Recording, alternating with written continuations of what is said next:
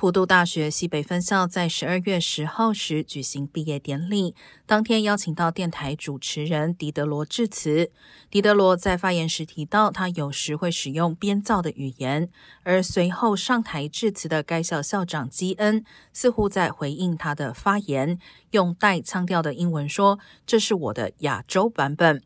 这个模仿亚裔腔调的事件引起轩然大波，基恩已为自己的言论道歉。但该校本周举行的会议上，与会的教授对基恩投了不信任票，并且要求他辞职以示负责。